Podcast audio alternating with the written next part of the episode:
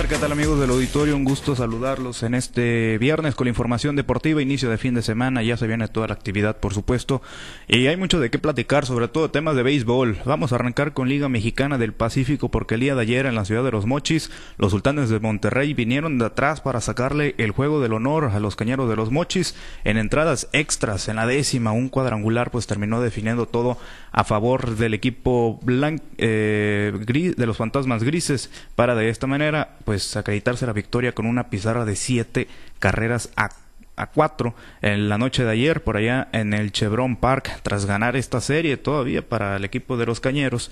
Se acreditó en los primeros dos juegos de la misma. Ahora viajará a Mazatlán para enfrentar a los Venados este fin de semana. Y por cierto, ya que estamos mencionando al equipo rojo, comentarles que el día de ayer, precisamente allá en Mazatlán, en el puerto, los algoneros de Guasave se afianzaron aún más, por supuesto, en la cima del standing y ostentan récord de 19 victorias y 8 derrotas en lo que va de la temporada. Esto luego de concretar otra barrida el día de ayer en contra de los Rojos. Los vencieron 5 por 2 en el estadio Teodoro Mariscal.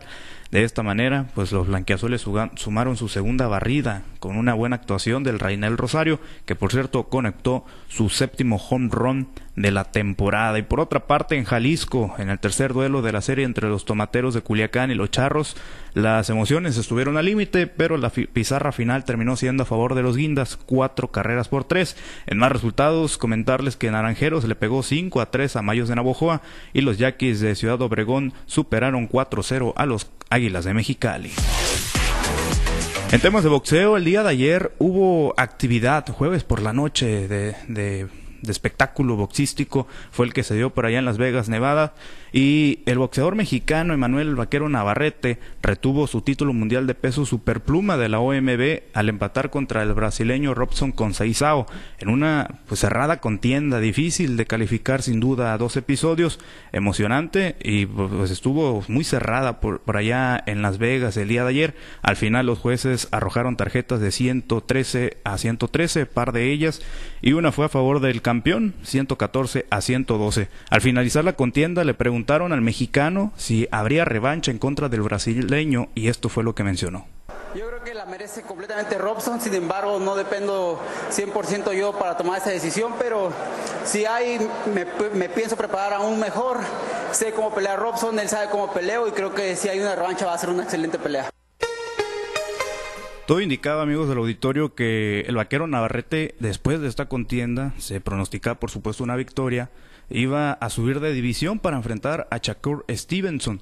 Sin embargo, ya con este empate, pues cambian completamente los planes y seguramente vendrá una esta revancha en contra del brasileño, pero posteriormente ahí sí, enfrentarlo contra el estadounidense Stevenson, que por cierto el día de ayer en esa misma cartelera en la contienda estelar se quedó con la victoria en una aburridísima pelea en contra de Edwin de los Santos. Se terminó quedando con el cinturón vacante ligero del CMB en una victoria por decisión unánime.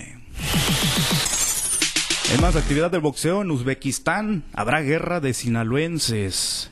Los ex campeones mundiales, Carlos Cuadras y Pedro Guevara, disputarán el cinturón vacante interino supermosca del Consejo Mundial de Boxeo el día de hoy, viernes, en el cierre de actividades de la convención anual del CMB por allá en Uzbekistán.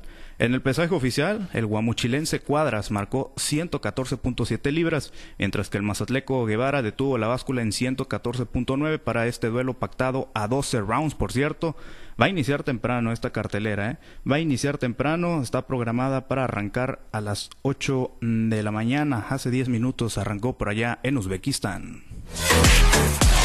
Ahora en actividad del fútbol, comentarles rápidamente que el día de ayer hubo actividad por Guasave de la Liga Profesional de Fútbol eh, Mexicano con doblete de Richarlison Díaz y otros dos tantos de Víctor Madrid y Tito Áviles. Avilés, pues la vaquita, el equipo de Culiacán derrotó 4 por 2 al Inter de Guasave en calidad de visitante. No le ha ido bien al conjunto guasavense. Ya para finalizar con la información, lo que comentaba Pablo César, hace algunos días hubo clásico nacional en la Liga MX. No pudo acreditarse la victoria el equipo del América el día de ayer por allá en el estadio Akron. 2 a 2 finalizó el encuentro y todo se va a definir en esta etapa de la semifinal del fútbol femenil en el estadio Azteca. Será el próximo domingo y el día de hoy, por cierto, habrá seguirá la actividad en esta etapa de semifinales de la Liga MX. Habrá juego entre los Tigres y los Rayados, bueno, las Rayadas del Monterrey a las 6 de la tarde. Típicas semifinales, Pablo César, del fútbol femenil, Chivas contra América y Monterrey contra Rayadas. Bueno, pues ya veremos. Contra Todo- Tigres. todo contra Tigres. Todavía falta el, el- el de vuelta. Iba ganando, iban ganando las, las del América 2-0. Regresaron ahí las de las Chivas. Empataron 2-2 y todos se definen en, en el Azteca. Allá vamos a ganar en Ciudad de México. Bueno, pues. Como lo sea. hicimos en las pasadas semifinales, fíjate cómo son las cosas, ¿eh? Otra vez lo vamos a eliminar en semifinales en el Azteca, pero ahora en la Liga MX femenil. Ándale. Bueno, pues ya veremos el próximo, el próximo domingo. Gracias, Misael. Buen día para todos. Misael Valenzuela, los deportes.